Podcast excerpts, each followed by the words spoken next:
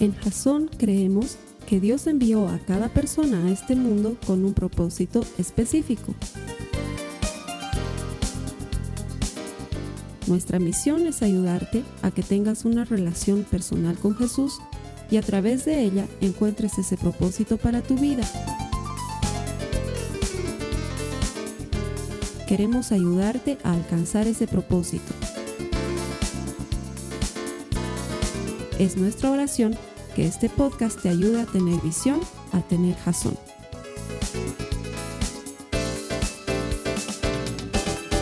Saquen sus Biblias y déjenlas en Nehemías en el capítulo 6. No nos vamos a mover del capítulo 6, salvo una vez que vamos a ir al 5, ¿sí? Pero vamos a estar durante toda la charla en el capítulo 6 de Nehemías. Porque hoy estamos terminando la serie Cambia tu mundo en 52 días. Mi objetivo durante esta serie ha sido motivarte, inspirarte para que entiendas que Dios te puede, te quiere y te va a utilizar para cambiar tu entorno y tu mundo si tú dejas que Él obre a través de tu vida. Ese ha sido el objetivo durante toda la serie. Y las últimas tres semanas las hemos dedicado a hablar de temas relativos al liderazgo, pero 100% basados en la palabra de Dios. Lo primero que hemos aprendido es que Dios utiliza gente común para hacer cosas extraordinarias. Lo segundo que hemos aprendido es que lo único que necesitas para ser un líder es declarar claramente lo que vas a hacer planificar con cuidado y motivar apasionadamente a los que te van a ayudar a conseguir aquello que quieres conseguir. Y la última semana hemos visto que enfrentamos oposición no porque estemos haciendo las cosas mal, sino al contrario porque las estamos haciendo bien. Cada vez que estás haciendo algo bien, es muy seguro que vas a recibir oposición, vas a enfrentar oposición. Ahora, esto me ha hecho pensar algo en la semana.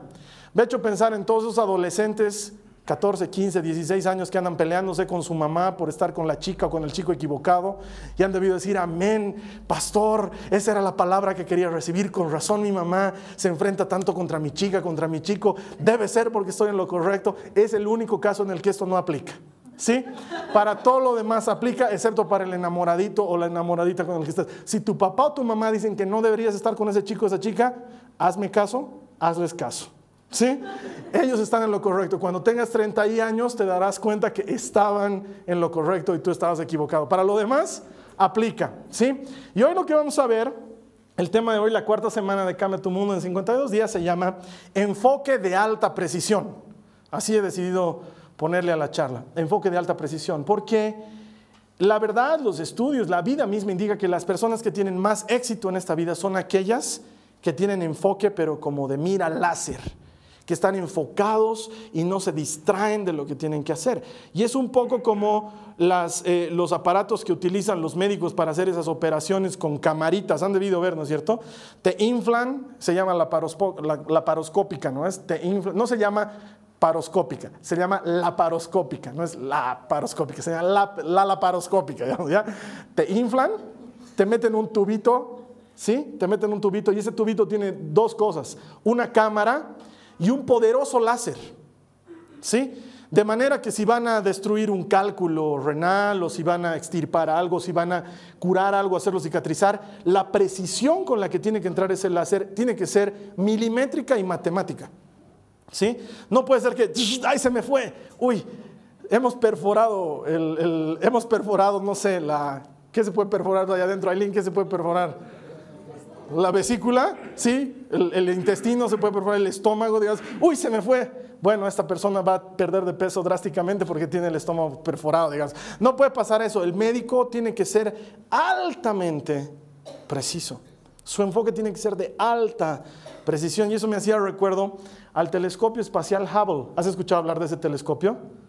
¿Sabías que, hay un telescopio que se llama Hubble? Bueno, de hecho la Tierra, el planeta Tierra está rodeado de miles de pedacitos de metal que están dando vueltas alrededor de nosotros, satélites y algunos que son desperdicios y cosas así. Y entre esos hay uno que es un telescopio, ¿sí? Un proyecto de la NASA y otros países asociados para tener un telescopio fuera de nuestro planeta y observar las galaxias, las estrellas y el universo, ¿sí? Y lo ponen en órbita, un mega lanzamiento, uno de los uno de los transbordadores espaciales lo lleva al espacio, gran acontecimiento, lo ponen en órbita y cuando lo encienden desde aquí, desde la Tierra y empiezan a capturar imágenes, como dirían en el Chavo del Ocho, chanfle, ¿no? porque de repente las imágenes llegaban borrosas, llegaban dañadas. Un aparato más caro de lo que te puedes imaginar y más difícil de poner en órbita de lo que te puedes imaginar estaba mal, estaba dañado.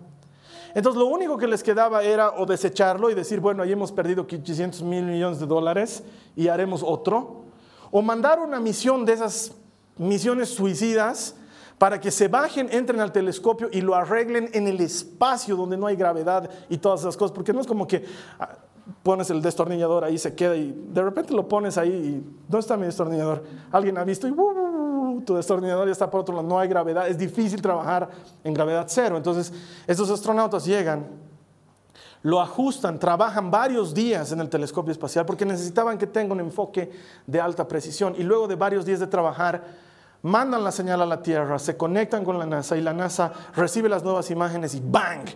El telescopio funciona una maravilla, una belleza. Uno de los espejos que estaba ahí adentro se había dañado, lo cambiaron y funcionaba muy bien. Sigue funcionando hoy. Es más, hay sitios web a los que tú te puedes conectar y ver imágenes que llegan desde el Hubble mostrándonos el universo. Es una cosa fantástica, pero para que esto haya funcionado, ha sido necesario que haya, que haya habido enfoque de alta precisión y que hayan trabajado con instrumentos altamente precisos y que hayan hecho las cosas, pero con una precisión matemática y milimétrica.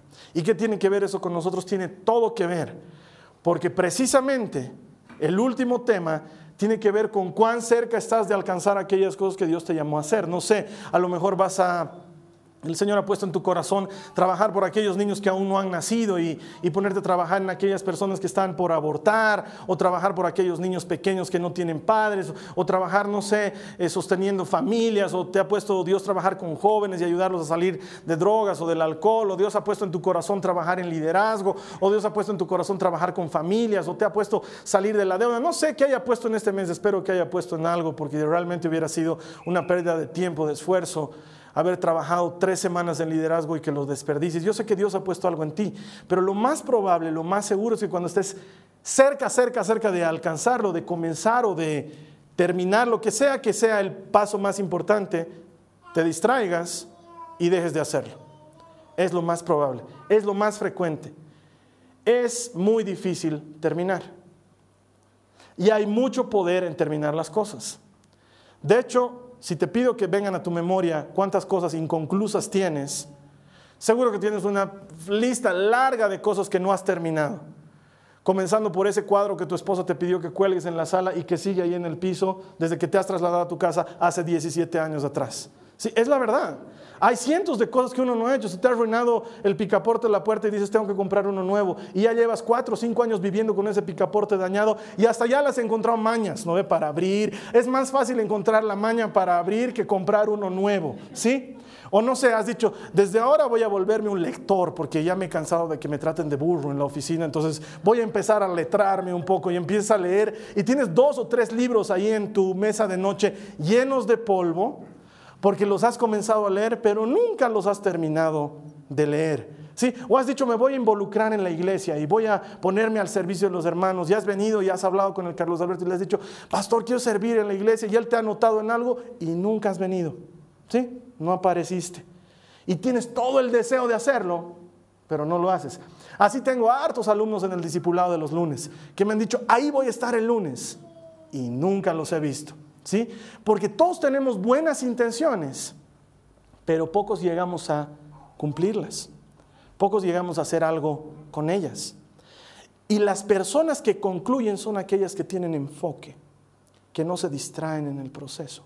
Y de eso es de lo que te quiero hablar hoy. Las últimas semanas hemos hablado de Nehemías, copero del rey Artajerjes, que vivía en Persia, a más de 1500 kilómetros de Jerusalén, la ciudad de sus padres, y Dios había puesto en él una carga tan fuerte que lo deprimió de tal manera que dijo, alguien tiene que hacer algo al respecto, probablemente ese alguien sea yo, y se fue 1500 kilómetros lejos de donde él vivía a reconstruir las murallas que habían estado destruidas por más de 140 años, y lo que había parecido imposible durante 140 40 años, Él lo hizo apenas en 52 días. Y nos encontramos en el momento en que ya ha comenzado a construir, ya está terminando, tiene muchos enemigos y pasa lo que vamos a ver a continuación en el capítulo 6 de tu Biblia del libro de Nehemías. Acompáñame desde el verso 1, por favor. Dice la palabra de Dios, Nehemías 6.1. Zambalat, Tobías, Gesem, el árabe. Ahora, para los que no están muy ubicados de la historia, Zambalat, Tobías y Gesem, el árabe, eran los chicos malos, ¿sí? No eran buenos, no eran amigos de Nehemías, eran los enemigos, ¿sí? Dice, y los demás enemigos nuestros descubrieron que yo había terminado la reconstrucción de la muralla y que no quedaba ninguna brecha a pesar de que todavía no habíamos levantado las puertas en sus respectivos lugares. ¿Qué había pasado? Que el muro ya estaba terminado, pero no habían puesto las puertas. ¿Sí? Lo que a muchos de nosotros nos falta. He estudiado una carrera y lo único que me falta es hacer mi tesis. ¿Sí? He comenzado la obra de construir mi casa y lo único que me falta es la obra fina. Y vives así sin balaustras, tu baño es un desastre, pues ya está la casa, ¿no ven? No has terminado la obra fina. O he decidido casarme, pero todavía no se lo he pedido. ¿No? Y pasan años y tu chica está envejeciendo a tu lado, pero no como tu esposa, ¿no? Son cosas que pasan. Has decidido hacer algo y lo has hecho, pero no lo has terminado. Y en este punto está Nehemías. Reconstruyó la muralla, pero no habían puesto las puertas. Y cuanto más cerca estás de terminar aquello que Dios te mandó a hacer, acuérdate de mí, más duro va a pelear el enemigo. ¿Tú crees que Él se ha rendido la semana pasada cuando hemos dicho vamos a pelear al desánimo recordando que Dios es bueno y peleando por una causa? No se va a rendir. Cuanto más cerca estés de lograrlo, más duro va a pelear porque la oposición no viene porque estés haciendo algo malo, viene porque estás haciendo algo. ¿Puedo escucharlos? ¿Viene porque estás haciendo algo? No viene cuando estás haciendo algo malo, viene cuando estás haciendo algo, algo bueno. Y yo quiero contarte algunas de las estrategias que el enemigo utiliza. La primera estrategia, el enemigo trata de distraerte. Para los que toman notas, el enemigo trata de distraerte. Y vamos a ver lo que dice el verso 2 a continuación en el capítulo 6. Dice, así que Zambalat y Gesem enviaron un mensaje pidiéndome que me encontrara con ellos en una de las aldeas de la llanura de Ono Ahora, yo por este versículo me doy cuenta que un primer principio bíblico que podríamos aprender es que nunca te vayas a encontrar con nadie en un lugar que se llama oh no. ¿Sí? en serio, o sea, si, si vas a tener una de esas reuniones y tú dices, oh no, mejor no vayas. ¿Sí? Está clarito aquí en la Biblia, pero yendo realmente a lo que, a lo que nos interesa de este versículo es que no podemos distraernos en lo que estamos haciendo. Las pequeñas distracciones se vuelven grandes distracciones cuando estamos trabajando en un proyecto importante. A mí me pasó eso cuando estaba estudiando mi primera carrera en la universidad. Elegí una carrera equivocada. Empecé a juntarme con las amistades equivocadas y terminé llevando adelante una carrera que debía tomarme cinco años como mucho, me tomó diez años terminarla fruto de N distracciones que tuve en el proceso. ¿Sí? Porque en lugar de enfocarme en terminar esa carrera, me metí a hacer otras cosas. Y andaba en otras cosas. Y me preocupaba de otras cosas. Leía otras cosas y estudiaba otras cosas y hacía tareas para otras cosas que no eran las tareas que me involucraban en mi carrera. Y perdí cinco años de mi vida. No perdí cinco meses, no perdí una hora, cinco años. Y hasta el día de hoy lo sigo pagando. Sigo pagando las consecuencias de haberme distraído en un momento tan importante y probablemente te haya pasado algo así. Has estado en lo mejor de un negocio y de repente te distraes con un negocito más pequeño que te lleva a una deuda, que te lleva un problema con el banco, que te lleva a un juicio y de repente estás metido en cosas que no tenías que estar metido cuando podías haber estado terminando lo primero que te metiste a hacer. O has decidido, como te decía, como yo, estudiar una carrera, pero de repente te has distraído en una cosa y te has distraído en otra cosa y los años pasan y los compañeros pasan y los catedráticos pasan y todo pasa. El único que no pasa eres tú. Pasa. ¿Sí? Porque te has distraído en algo. O estás en tu trabajo. Sabes que esto pasa todos los días. Y dices, un ratito nomás veré si alguien le ha dado like a mi foto en Facebook. Y entras y de repente hay una solicitud de amistad y al aceptar esa solicitud de amistad te llega una solicitud de un jueguito y por rechazar el jueguito se te tranca una cosa y de repente empieza a salir un mensaje, un amigo tuyo se conecta, te saluda en el chat, de repente empiezas a charlar y en menos que te das cuenta se te ha ido la tarde en Facebook. ¿Sí? Y luego dices, me falta tiempo para trabajar. Probablemente sea porque estás distrayéndote en otras cosas.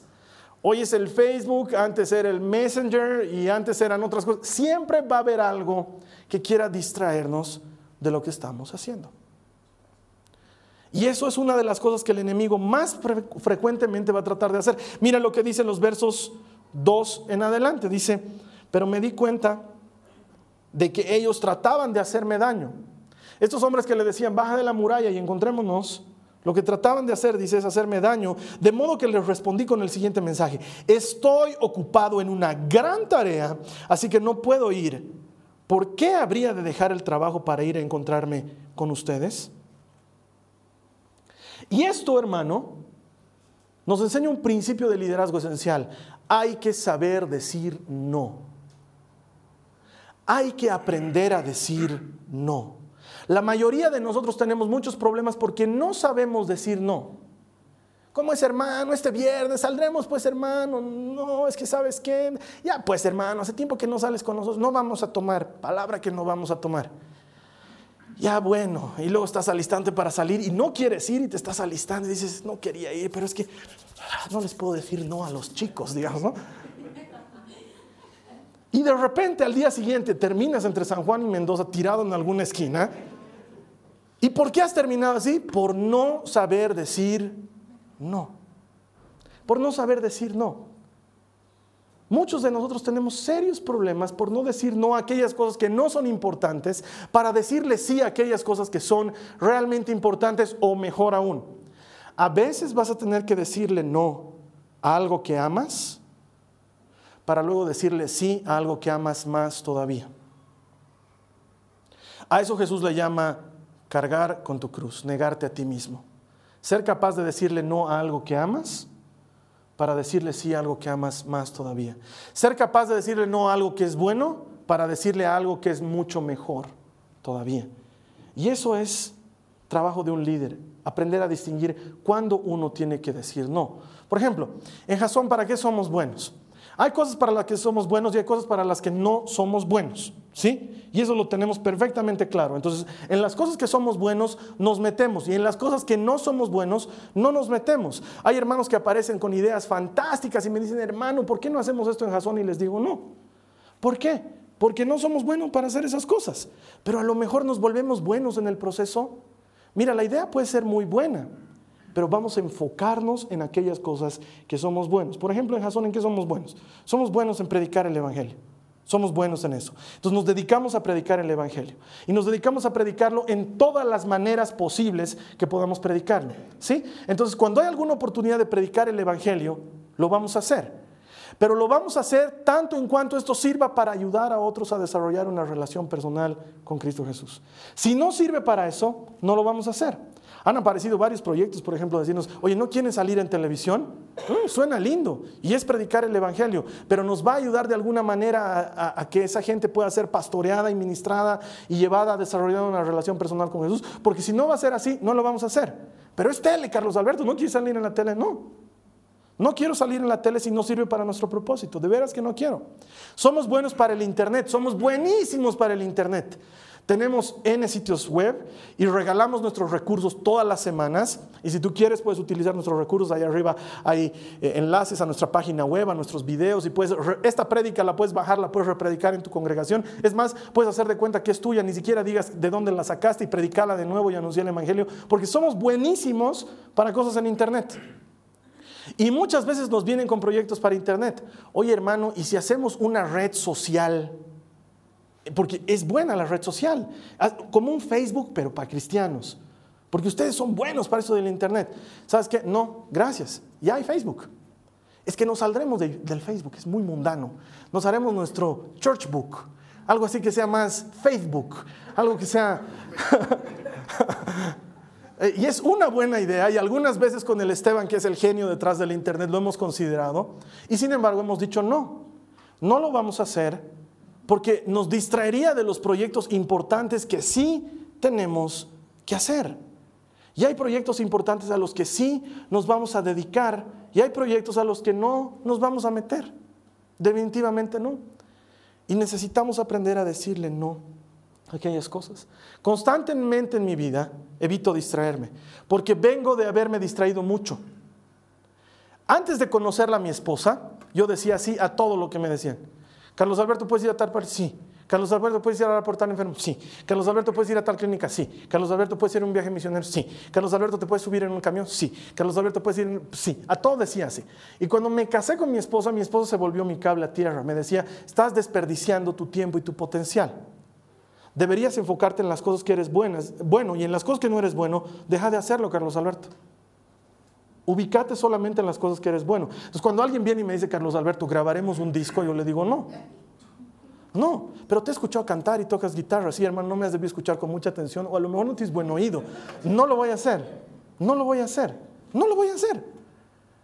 Prefiero enfocarme en lo que sí tengo que hacer. No puedo estar desperdiciando tiempo en algo que no es lo mío, no es mi llamado, no es el talento que Dios me ha confiado. ¿Sí? Es más, en Jasón siempre me escuchan, ando orando porque hay un ministro de alabanza para que llegue el glorioso día en que yo no tenga que ministrar la alabanza.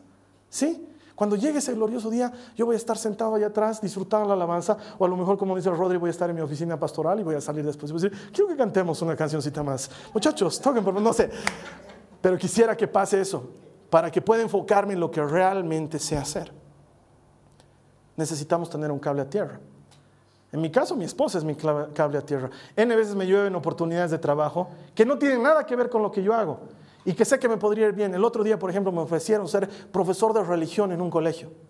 Es una cosa buena, ¿no es cierto?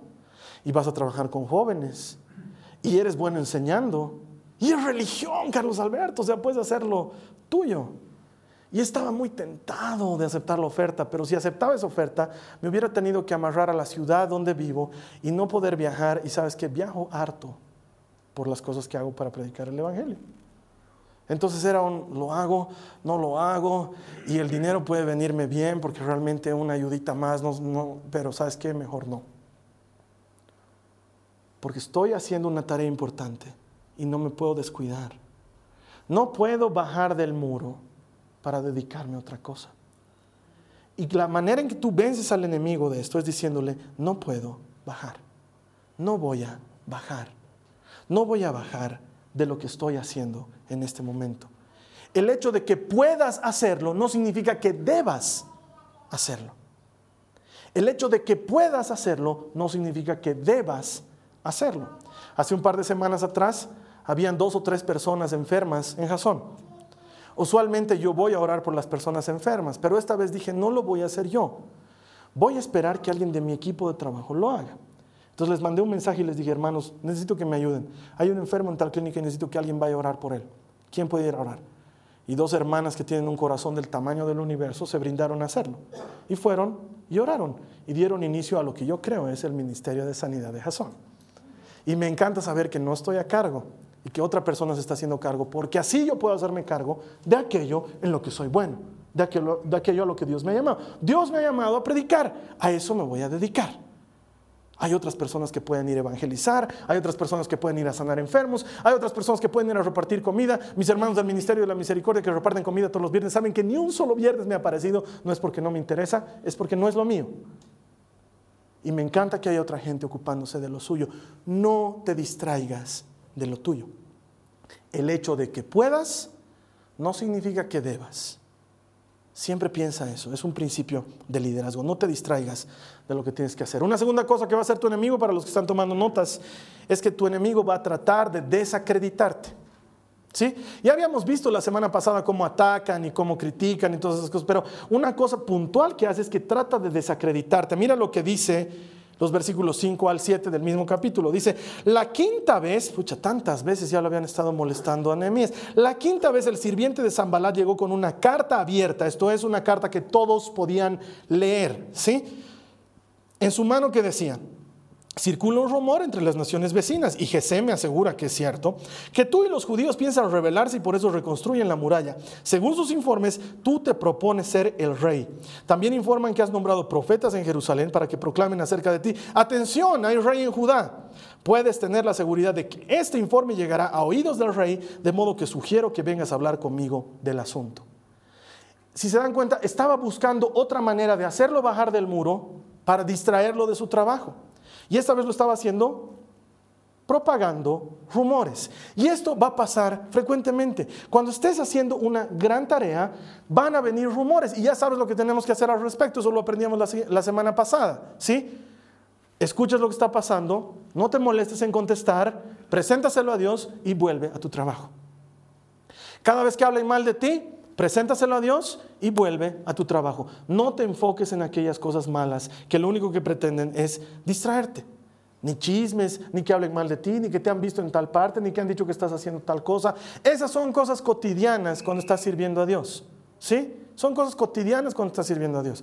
Que lo hemos visto a Carlos Alberto saliendo de una discoteca, que creo que estaba borracho, que creo que estaba con otra chica. Esas cosas son pues, cosas que pasan. Tú preséntaselas a Dios, Señor, escucha lo que están diciendo de mí, mátalo si es posible, y luego vuelves a tu trabajo. Vuelves a hacer lo tuyo, pero no te entretengas en ir a responder y decir, hermano, nos tomaremos un cafecito. ¿Por qué estás hablando esto de mí? ¿Dónde me has visto? Era rubia la que me has visto. no pierdas el tiempo en eso. No te preocupes de las cosas negativas que dice la gente. Esto se lo enseño a mi hija Nicole todo el tiempo. Porque sale de, su colegio y a veces sale enojada y dice, papi, estoy enojada. Me dice, ¿Y qué ha pasado, Nicole? Le digo, estoy enojada porque el fulanito y la fulanita han dicho que yo no soy preciosa, que soy fea. Y yo le digo, mi amor, ¿eres fea? Le digo, no. ¿Y entonces de qué te enojas? Cuando te digan algo que es verdad, ok, enojate. Pero si te dicen algo que no es verdad, ¿de qué te enojas? Cada vez que tú te enojas de algo que no es verdad, les estás dando la razón. Y se lo enseño todos los días a mi hijita. Entonces el otro día, que era su último día de clase, sale feliz y me dice, papi, me han dicho tonta y no me he enojado. Ok, mi amor, me encanta esa actitud. Porque eres tonta, Nicole. No, no soy tonta. Ok, entonces, ¿qué nos importa? Que nos digan tontos cuando no somos tontos. Eso mismo pasa en lo que te estoy enseñando ahora. No importa lo que digan de ti, si no es verdad, ¿qué te importa? No deberías entretenerte en eso. El enemigo quiere que pierdas tu credibilidad. Mira lo que sigue diciendo los versículos 12 y 13. Dice, Semaías me dijo, Reunámonos dentro del templo de Dios y cerremos las puertas con cerrojos. Tus enemigos vienen a matarte esta noche. Me di cuenta de que Dios no le había hablado, sino que decía esta profecía contra mí porque Tobías y Zambalat lo habían contratado. O sea, este Semaías, que aparentemente era un sacerdote, había sido un doble agente, ¿sí? Y dice, ellos esperaban intimidarme y hacerme pecar de esta forma, podrían acusarme y desacreditarme. ¿Por qué iba a ser pecado? Porque en la época en la que vivía Nehemías, solamente los sacerdotes podían entrar al templo y solamente el sumo sacerdote podía cerrar las puertas y entrar en el lugar santísimo. Lo que le estaba proponiendo este Semaías a Nehemías era un pecado. Le estaba diciendo, ¿sabes qué? Pecaremos. Por tu seguridad pecaremos. Y el enemigo lo que trata de hacer es de desacreditarte. Lo único que tenemos con nosotros y que vale algo si es que puede valer es nuestra credibilidad. Es lo único que tenemos. Y eso es algo que tenemos que cuidar mucho. Por eso es que Nehemías le dice, no puedo ir al templo contigo, no lo voy a hacer, no me vas a hacer pecar, no voy a caer en esto. Y una de las formas más frecuentes en que nosotros caemos en ese tipo de tentación es cuando empezamos a creer que merecemos más de lo que merecemos. De repente estás a cargo de una obra importante, de repente estás a cargo de algo importante. Y quiero que me entiendas, una obra importante consiste no solamente en estar levantando una iglesia o haber hecho una cruzada de evangelización, una obra importante es dedicarte a tus hijos, por ejemplo. ¿Sí?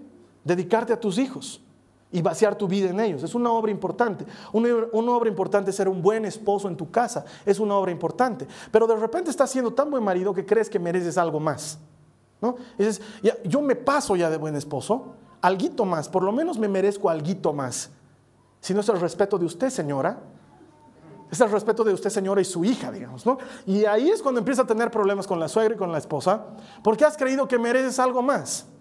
Y en la mente de un líder, no sé los líderes que no conocen a Cristo, pero en la mente de un líder que conoce a Cristo, un verdadero líder es el que sirve y no es el que es servido. ¿Sí? Un verdadero líder ha venido a servir y no a servirse de los demás. Y por nosotros nunca debería pasar la idea de me merezco algo más. ¿Sí? Una de las cosas con las que siempre peleo y les he contado es cuando hay congresos y cuando hay esas reuniones entre iglesias, llego a las iglesias y es pastor, por favor, pase por aquí, pastor, siéntese en este asientito, pastor, y es por favor. No, no necesitan, me llamo Carlos Alberto y somos amigos y me quiero sentar aquí atrás y soy feliz aquí atrás. Pero pastores, que tenemos un lugar mega VIP para los pastores, donde les traemos uh, salchichas. Dios sabe que no estoy mintiendo. Traen salchichas. Cuando tú dices y llegas a un lugar y dices, ¿por qué no me están tratando como pastor aquí? A ver, voy a llamar a un ujier. hermano, hermano, ven aquí por favor, acércate. Bendecido el Señor, acércate, ven. Eh, ¿Sabes quién soy yo? ¿Me, conoces? ¿Sabes quién soy yo? No, no, hermano, no sé. Toma mi tarjeta. ¿Puedes leer, verdad, lo que dice ahí? Ah, pastor. Ah, ah, ah. Por favor, un asientito adelante. ¿sí? Cuando empiezas a hacer eso, hermano, estás teniendo un serio problema de distracción. Y eso te puede llevar a descrédito. Es muy fácil que la gente diga, ¿sabes qué? Había sido muy distinto a como se lo ve arriba predicando afuera. Es hecho al tipo y hay que besarle el anillo de oro y hay que llevarlo al asiento preferencial y darle la mejor carne. No, somos servidores. Tú y yo somos servidores del Dios Altísimo, siervos inútiles. Hacemos lo que tenemos que hacer. Ni más ni menos. No estamos esperando el aplauso, no estamos esperando el reconocimiento, ni abrir una página en Facebook para tener 3 millones de visitas y de likes. ¿Sí? Si eso pasa, no es mi culpa. Pero no, no lo busques, no lo pretendas, no creas que mereces más. De hecho, Nehemías no era esta clase de tipo. Era un tipo bien humilde. Era un tipo que se concentraba en lo que hacía. Quiero que me acompañes, por favor, al capítulo anterior, al capítulo 5, versos 15 y 16, para que veas de qué te estoy hablando. Está en el capítulo anterior, dice, los gobernadores anteriores, versículos 15 y 16, los gobernadores anteriores, anteriores a él obviamente, por contraste, impusieron pesadas cargas al pueblo al exigir una ración diaria de comida y vino, además de 40 piezas de plata. Hasta sus ayudantes se aprovechaban del pueblo, sin embargo, como yo temía a Dios, no actué de esta manera. También me dediqué a trabajar en la muralla y me negué a adquirir tierras y además exigí a todos mis sirvientes que dedicaran tiempo a trabajar en la muralla. Nehemías no era esta clase de hombre. No era el que se iba a aprovechar de su puesto. Él tenía claro, él había ido a ese lugar a reconstruir una muralla. No había ido a ese lugar a transformarse en el rey de ese pueblo. Y él lo tenía claro y se iba a dedicar a eso y no iba a sacar tajada. Esta gente era tan pobre, pero tan pobre, que alquilaban sus terrenos e incluso alquilaban a sus hijos y a sus hijas como esclavos para conseguir algo de grano para comer. Y los que habían sido gobernadores antes de Nehemías les cobraban impuesto de estas cosas a esta gente tan pobre. Y Nehemías dijo, no, yo no he venido aquí a hacerme millonario, yo no he venido aquí a hacer mi negocio reconstruyendo la muralla, yo he venido aquí a honrar a Dios. Enfoque. Ese es mi trabajo. Mi trabajo es servir a Dios. Y no perdía jamás su enfoque. Nunca se daba por vencido. Volvamos otra vez al capítulo 6, verso 11. Pero yo les respondí, ¿Acaso alguien de mi posición debe huir del peligro? ¿Acaso debería alguien en mi posición entrar al templo para salvar su vida? No lo haré. No me voy a dar por vencido. No me voy a dar por vencido. Hermano, si quieres terminar lo que sea que hayas comenzado a hacer, no te puedes dar por vencido. No te puedes dar el lujo de dejar la obra inconclusa. No lo puedes hacer. Un verdadero líder no hace esas cosas. Y el problema es que el éxito suele ser el mejor alimento de las distracciones. En cuanto te empieza a ir bien, como decimos aquí en Bolivia, se te suben los humos. ¿No ve? Te empieza a ir bien y crees que lo estás haciendo bien por ti mismo y no te das cuenta que es Dios el que está detrás de ti, bendiciéndote. Y saber mantener ese equilibrio es la disyuntiva con la que el líder pelea todos los días. Y Nehemías dice, no me puedo dar por vencido. Ya estamos terminando. Hay una cita más y termina. Quiero cerrar la serie haciéndote recuerdo de esto. Dios usa gente común. Gente como tú y como yo. Que no tenemos nada extraordinario. Pero nos usa para hacer obras extraordinarias. Y para eso esa gente común necesita llegar delante de Dios y llorar y reconocer la necesidad. Necesita orar delante de Dios y buscar su presencia, pero sobre todo luego de eso, ponerte de pie y hacer algo al respecto. Alguien tiene que hacer algo al respecto y probablemente ese alguien sea yo. Y luego te transformas en un líder. Aunque creas que no lo eres, eres un líder. Lo único que necesitas es decir claramente lo que vas a hacer, planificar con cuidado lo que vas a hacer y conseguir gente que te ayude a lograrlo, porque solo nunca vas a poder hacerlo. Necesitas gente que lo haga contigo. Y luego tienes que saber enfrentar el desánimo, porque el desánimo va a venir y para esto tienes que recordar cuán bueno es el Señor y pelear por una causa. Y en esto termina toda esta serie versos 15 y 16 del capítulo 6. Para los que me están siguiendo, estoy utilizando la nueva traducción viviente. Dice, así que el 2 de octubre, a los 52 días después de comenzar la obra, se terminó la muralla.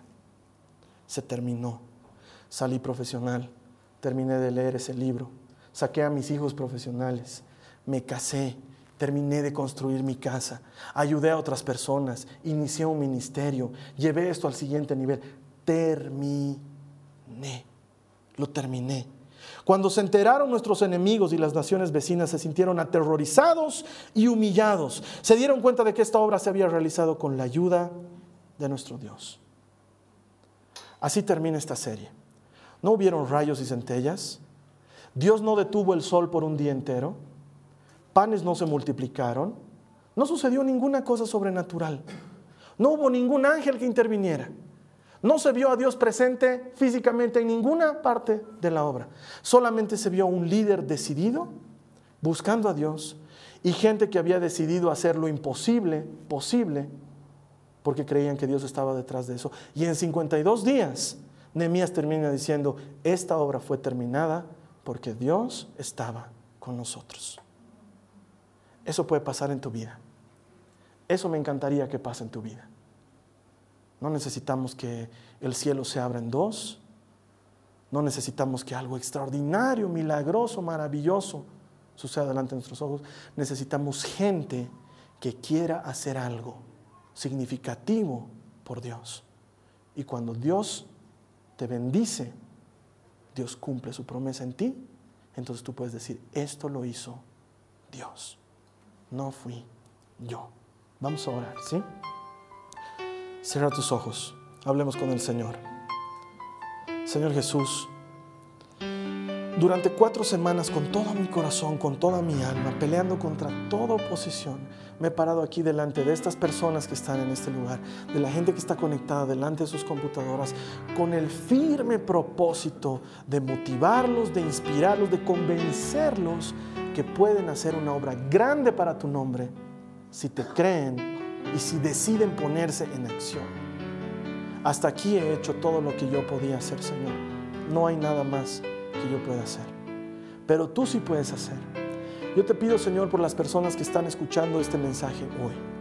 Quiero pedirte que los incomodes, que nos incomodes de tal manera en nuestros corazones, con aquello que quieres que hagamos, con aquel propósito que has puesto para nuestras vidas, con aquella necesidad que hace falta atender, de manera que no podamos vivir tranquilos hasta que digamos alguien tiene que hacer algo al respecto y probablemente ese alguien sea yo. Te pido que esa incomodidad no nos deje tranquilos hasta el día en que empecemos a reconstruir esa muralla y trabajar para tu reino. Dios, danos fuerzas, infúndenos aliento, llévanos a concluir la obra, que tengamos enfoque de alta precisión, que no nos distraigamos en el proceso. La gente más exitosa en esta vida es la gente más enfocada. Ayúdanos a ser ese tipo de personas, a no desperdiciar nuestras energías, nuestro tiempo, nuestro talento en algo que está alejado de tu propósito. Y si tú nunca has recibido a Jesús como tu Salvador, probablemente no lo has hecho, te quiero dar la oportunidad de que lo hagas hoy. Es la mejor decisión que puedes tomar en tu vida. Recibir a Jesús como Salvador significa entregarle tu vida a Él y a cambio recibir la vida abundante que Él ha preparado para ti. Si quieres hacer esto, te voy a pedir que lo hagas en este momento. Abajo de mí aparece un botón que dice quiero aceptar a Jesús como mi Salvador. Este es un gesto público que si bien no nos permite saber quién eres, nos permite saber que alguien más está recibiendo a Jesús como su Salvador. La Biblia dice que si reconoces públicamente a Jesús Él te reconocerá públicamente delante de su Padre y de sus ángeles. Eso es lo que vamos a hacer ahora. Lo único que hacemos es decirle perdón por mis pecados, toma mi vida y acepto la tuya. Es una oración muy sencilla. Si quieres hacerla en este momento, te voy a pedir que lo hagas. Antes aprieta el botón que está debajo de mí. Para las personas que están aquí, si nunca has recibido al Señor Jesús, lo único que te voy a pedir que hagas es que levantes tu mano derecha y que ores conmigo esta oración. Es una oración muy sencilla. Levantamos la mano porque es un gesto exterior de algo que está sucediendo interiormente en nuestro corazón. Dile al Señor Jesús, Señor Jesús, te pido perdón de mis pecados, te doy gracias por tu amor, te entrego mi vida y a cambio recibo la tuya. Creo que me haces de nuevo. En el nombre de Jesús. Si tú has hecho esta oración, la Biblia promete que has nacido de nuevo. Nos va a encantar seguir en contacto contigo, para eso tenemos una serie de recursos Abajo de ti aparecen todos los enlaces por medio de los cuales nos podemos conectar. Si necesitas oración, hay gente que puede orar contigo en este momento, solamente tienes que pedirlo. Puedes escribirnos al 911.info o puedes presionar uno de los botones que están apareciendo en este momento debajo de ti. Nos va a encantar ayudarte a desarrollar una relación personal con Jesús. Esa es la manera en que encontramos propósito en nuestras vidas. Que Dios te bendiga. Me ha encantado compartir esta serie contigo. La siguiente semana comienza una nueva serie que se llama Daniel viviendo en el mundo, pero sin ser del mundo. Es una serie que va a ser seguramente impactante para ti. Te voy a estar esperando aquí la siguiente semana. Ha sido un gusto. Que Dios te bendiga. Nos vemos. Amén. Amén. Esta ha sido una producción de Jason Cristianos con Propósito. Para mayor información sobre nuestra iglesia o sobre el propósito de Dios para tu vida, visita nuestro sitio web www.jason.info.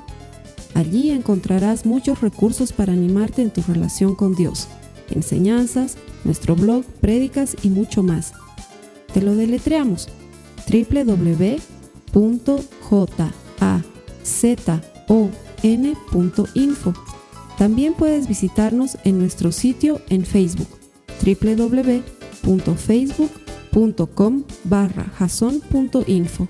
Que Dios te bendiga abundantemente. Muchas gracias.